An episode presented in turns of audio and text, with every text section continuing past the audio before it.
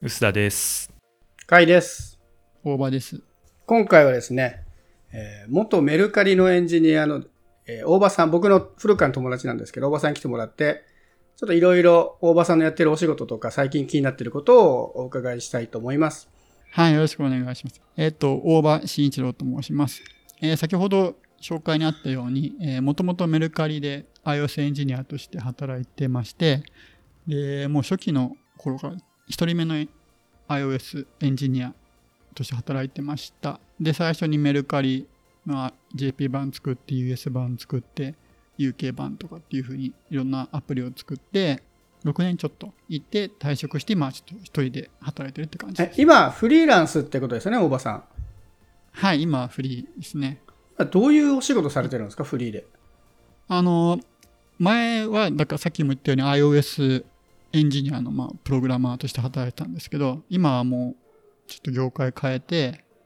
あの、教育系ですね。特にプログラミング教育の方の仕事をしてます。具体的にどんな感じですか？子供向けっていう感じですか？教育っていうと。それはもうちょっ子と大きい。供、まあそうですね。えっと、一応やりたいのは、まあ子供向けもそうですし、今頑張ってる人とかこれから来る人向けに、いろいろその、サポートとかできたらなと思ってやってるんですけど、今や具体的にやってる仕事は、一個は、あの、レゴ社の教育部門と一緒に、なんかその、レゴを使っ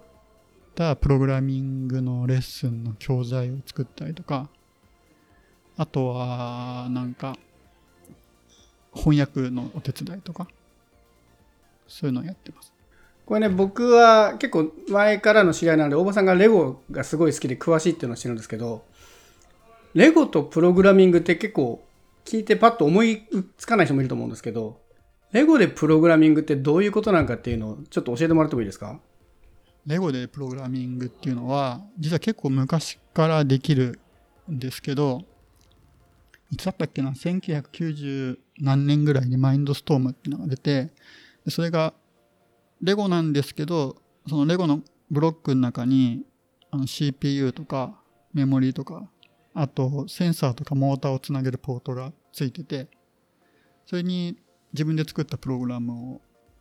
ま、あの、インストールすると、そのレゴがこう事実的にこう、例えばなんかセンサーのなんか光を受け取ったらモーターを一回転させるとかみみたいな感じで、自分でその好きなロボットのプログラミングができるセットが出たんですよ。そのくらいの時に。でそこから結構いろんな形を変えて何回もいろんなのが出てて、今はもう結構すごい何種類も出てるっていう意外意外とその知られてないんですけど、意外とあのいっぱいリリースされてるっていう分野ですね。今もブランドとしてはマインドストーム？マインドストームはあります。で、それがあの、レゴ社って大きく2つに分かれてて、普通のおもちゃ屋さんとかで買えるレゴを売ってる部門と、まあ、リテール系の部門と、あとはまあ僕が一緒にお仕事してる教育系の部門があるんですよ。リテール系の部門だと、マインドストームっていうのが一応そのプログラミングできるレゴの中だと一番高機能みたいな感じで売ってて、で、それ以外だと、えっと、なんかレゴの電車のセットとかあるの知ってます？電車のセット？全然知らないです。えーはいあの、なんだ、電車がプラレールみたいなイメージですか？あ、そうです。せレールが、レールの、レゴでできたレールと、レゴでできた電車と、ある、そういうのがセ入ってるセットがあるんですけど、まあ、汽車とかもあるんですけど、それがモーターで走るんですよね。そのモーターの、そのつながってるバッテリーが入ってるボックスが、実は Bluetooth LE で、あの通信可能なボックスで、それをその、Bluetooth LE 上からコントロールできるんですよ。へえ、それってパソコンはやっぱり必要になります？公式で用意されてるやつは iPhone とか Android のアプリですね。そうか、もう今スマホがあるからスマホでできちゃうんだ。そうなんです。で、なんかブロックタイプの、なんかこういうブロックをポコポコポコはめていく感じのプログラミング環境が公式で用意されてて、あで、あの普通に遊ぶ人は普通にリモコン的に遊ぶこともできるんですけど、そういう画面がもうあらかじめ用意されてて、その、電車だったらだんだんこう、スピード上げたり落としたりとか、ブレーキしたりとか、汽笛鳴らしたりとかっていうのがまあプリセットであるんですけど、それとは別に、自分でこう独自のプログラミングしてでこのボタンを押さえたらこういう動きするとかこういうセンサーの反応があったらこうするみたいなとかを全部作れるんですよね。はあ。っていうのがもう公式で出出てるんです。それってもうププログラミングがブロックってなんかスクラッチみたいなイメージなんですかね？作り方としては。そうですね、スクラッチ、スクラッチに近いですね。スクラッチと違うのは、まあ、ああれが縦縦にこう組んでいくのに対して、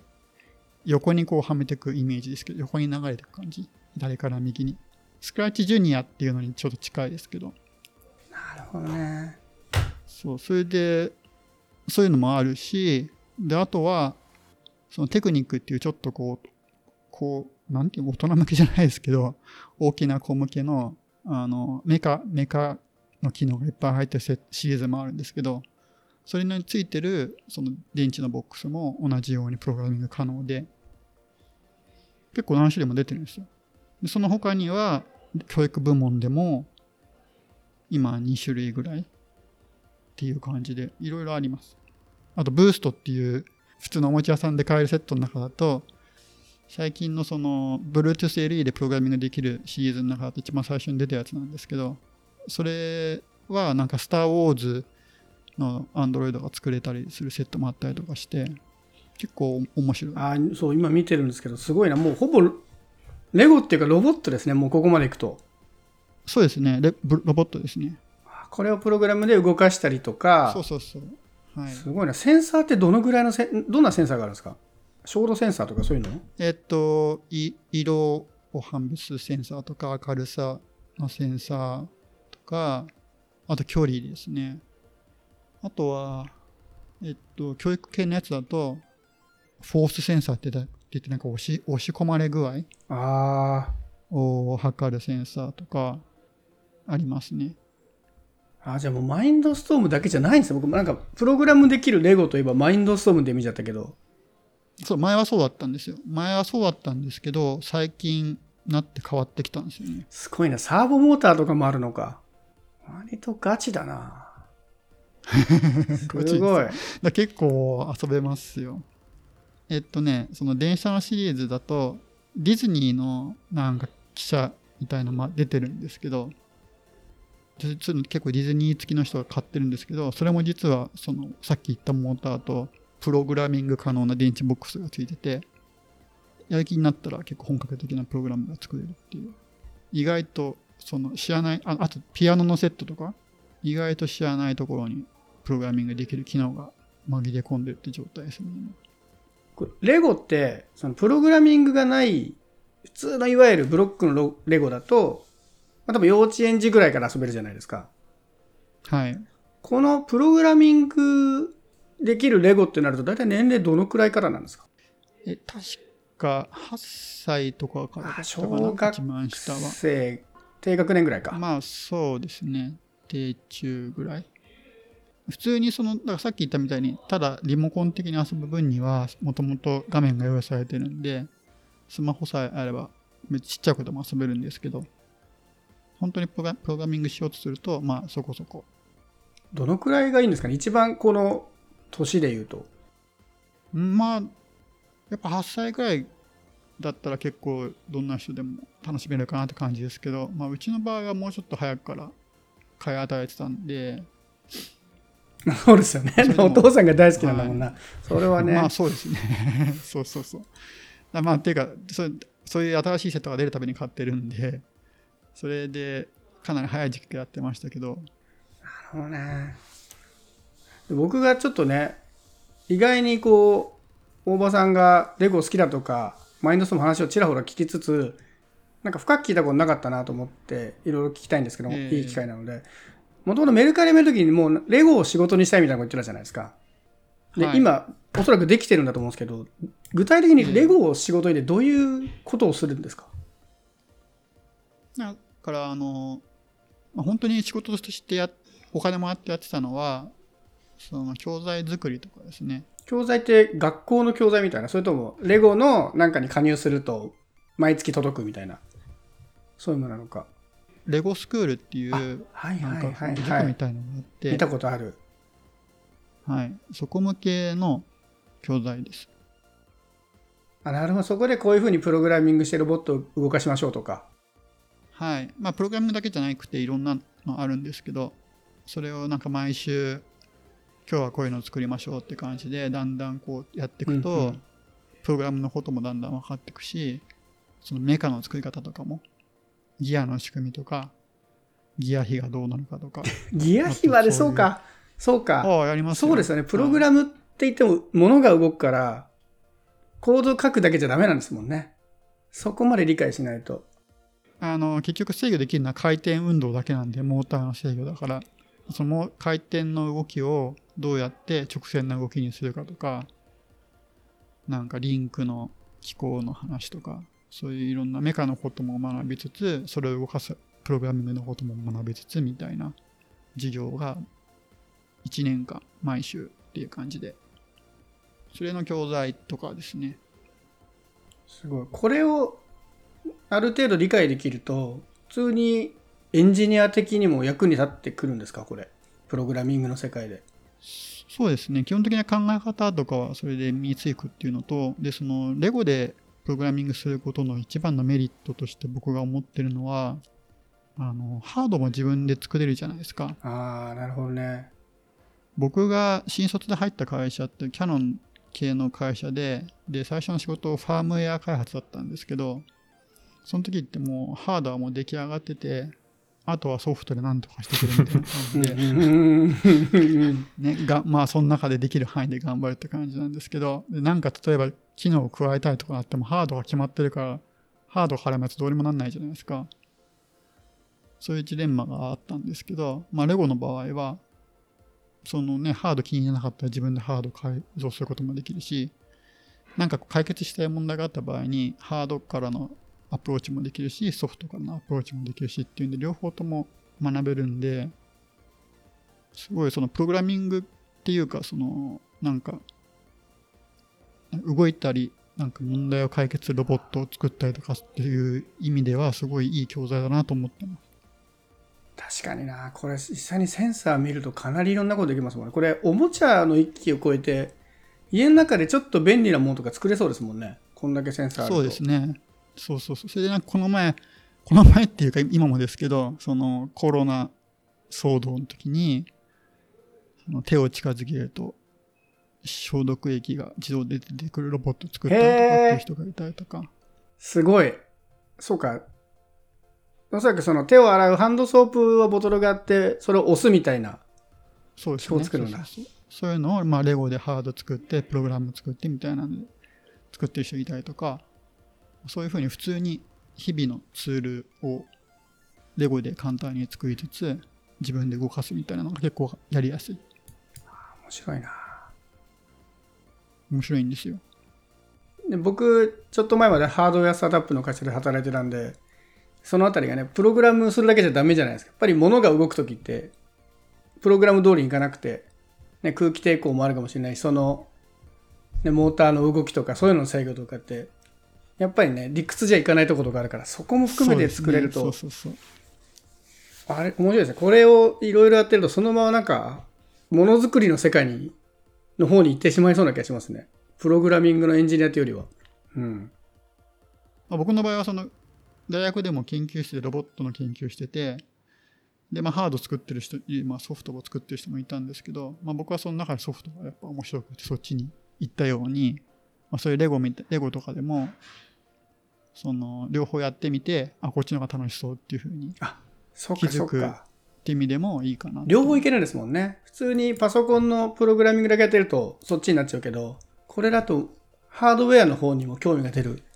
可能性があるわけだ。あ、いいな。選択肢が広がりますね。両方やんなきゃいけないからそういうことなのか。そういうことなんですよ宇佐さんなんか気になるとこあります？今こういうことができるんだっていう必死に調べて話についていってます。い や本当にね、本当に何も知らなかった。意外とね 意外と知られてないんですよねなんか僕の中では結構前から当たり前の世界だったんですけどなんかえー、みたいなレゴでプログラミングってどういうことみたいなのが、まあ、結構普通の反応ででそのためにこんなことができてみたいな最近売ってるセットって本当に普通にプログラミングできるやつが普通に入っ入ってるんでそれに気づくと結構世界が広がるこの、可能性がレゴのでプログラミングできるやつは、サイトでいくと、ロボティクスってジャンルなんですかね、カテゴリーで言うと。えっとね、いくつかあって、ドレゴ .com 見ると、テーマってあるじゃないですか。その中で言うと、ブーストってやつがまず1個そうで、あ、いっぱいあるんだ、この中でも。そうなんですよ。1個にまとまってないんですよ。なんかちょっとまとめてほしいですね。なんですけど。あ、でね、うんうん結構よくまとまってるのは、あの、パワードアップっていう、パワードアップっていうのが右下の方にはいはい。あ、レゴサイト内でね。あってますけど、あ、レゴサイトの、あのて左上にレゴ、レゴの一番上にテーマっていうところがあって、そこの中にあパワードアップパ入りましたはい。ここに載ってるやつは、基本的に全部プログラミング可能です、ね。へえ、あ、面白い。もういきなりディズニー、これかディズニートレインと駅。あ、そうです、そうです、そうです。このグランドピアノはなんか、鍵盤が自動的に動いて、え、音を演奏するみたいな機能がついてて、はい。まあ、音はスマホから鳴るんですけど、それも楽譜通りに動くとかなんですか、これ？まあ、それはね、ちょっと先までさすがに そこまでじゃないんだ、さすがに。あの、モーター1個しかついてないんで あな。なんとなく自動に演奏してる風に鍵盤がこうバラバラ動くみたいな感じなんですけどね。あ面白いなでこうさこういう最近出てる、あの、こういう動く車系は全部プログラミング可能ですね。電車もそうだし。確かになるほど。これを見ればそ、すごいいろいろありますね。バッドモービルはありますよ。意外とね、出てるんですよ。うんだから知ら自分、あ多分知らないで買ってる人も多いと思うんですよね。え、プログラミングできるとも気づかずにってことですか？ええだから普通にリモコンで動かせるやつが結構多いんで。そっかそっか。リモコンで動かせるぐらいはできるけど、そこからスマホでプログラム書いてっていうとこまでは気づかれない可能性があるんだ。そうです。まあ一応同じアプリ内で、で、そのリモコンモードとプログラミングモードみたいなのがあって、プログラミングモードに行くとできるようになるんですけど、まあそれは使ってない人は結構いるかもしれないですね。よくわか面んなくて。白い。単なるラジコン。まあ、うまく使えなかったら、それで遊んでくださいっていうことでいいんですか？そうですね。そうそうそう。で、よく、僕がよくそれで進める理由としては、まあ、もしプログラミングこれでうまくできなくっても、まあ、レゴとしては遊べるんで普通に。だから、ハード無駄にならないじゃないですか。なるほどね。あ、そうそう。それはすごい耳が痛いというか、プログラミング学習キットとかね、IoT ツール買って組み立てずに終わっちゃうこといっぱいあるから。あるあるでしょなるほどね。でもこれレゴだったら普通にレゴとして遊べるからプログラミングもしうまくあのねなんか馴染まなくてもレゴとしても使ってもらえればいいから無駄になりづらいんですよねもともとレゴ好きだったらまあなおさらそうだしだからすごい勧めてるんですよ周りの人にでもまあなかなか知られていないと。そうですね意外と知られてないし今だったらね、世の中的にはあってそうですけどね、プログラミング学習させようっていうのも。だからそのこっちのリテール部門ではあんま押してないですけどその教育部門ではもう結構このシリーズで押しててかなり今、まあ、いろんな教材出て出てるじゃないですか。その中でレゴ社も頑張んなきゃいけないから、ん結構力入れてやってるところですね。実際応募さん自体がそういうのやったりはしないんですか？その教科書というかプロカリキュラム作られる作る以外に。あ僕はだからそういう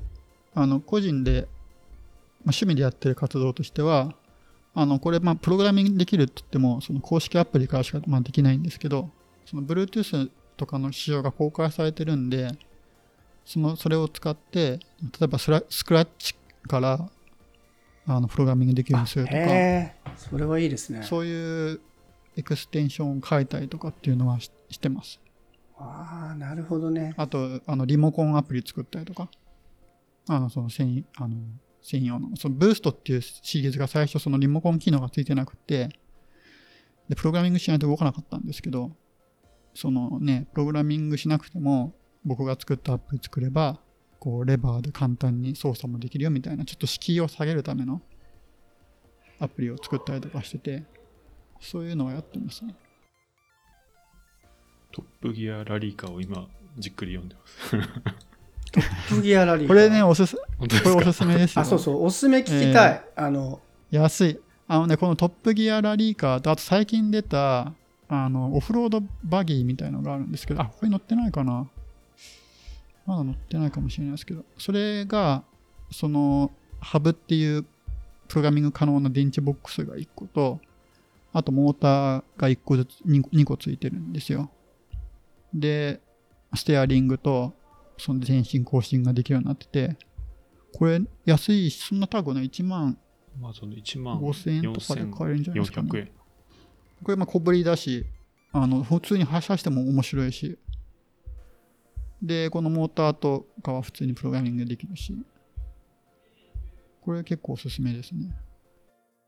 中で入っているものが全然こうパーツというかコントロールできるものとかは違ってくるわけですね。この選ぶものによって。そうですね。まあ、基本基本的にはモーターが入って、モーターとそのハブが入ってるって感じですけど、そのモーターも種類がいくつかあったりとかして、最初はわからないからおすすめをこう、ね、えーなんかそのだから例えば車系興味あるんだったら今のおすすめだし電車が好きだったらこのトレインだしって感じで。でなんか本当にロボットとか作りたいっていうんだったら、まあ、このリテールだとブーストっていうシリーズやっぱりおすすめですねあとはまあマインドストームがマインドストームもねあマインドストームがこれねあのね日本だとあ出てるか。一応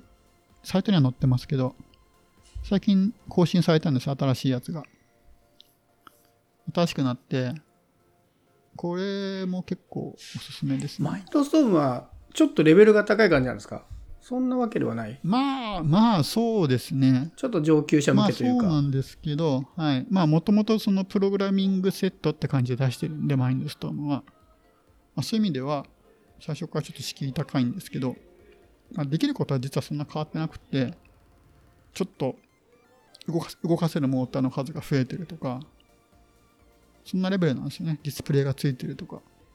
あと、まあ本体から音が鳴るとか。あんま変わんないです。そのコネクターの種類も一緒だし。あじゃあ前に買ったやつをこっちで使うとかもできるんですねセンサー買ってきてとかいそうですね、はい。やすごいな面白そうなんか想像以上に面白いなこれをね、なんかだから、こうやって説明したらだんだん理解してもらえるじゃないですか。これね、一発でこう、うまくこう、知らない人にどうすればいいんでしょうねこれ楽しさを 伝えたいんですけど。まあ僕別にレゴのセールスじゃないんであれなんですけど、まあちょっとやっぱ広めたいんですよね。なるほどね。いやでももうあれじゃないですか。大場さんがもうイベントやるとか。えーまあまあそうですね、いろいろ作ってみせるとか、やってみせるとかしたらいいのかもしれないですけど。まずこうやって仲間作る感じですよね。面白がる人どんどん増やしていくと。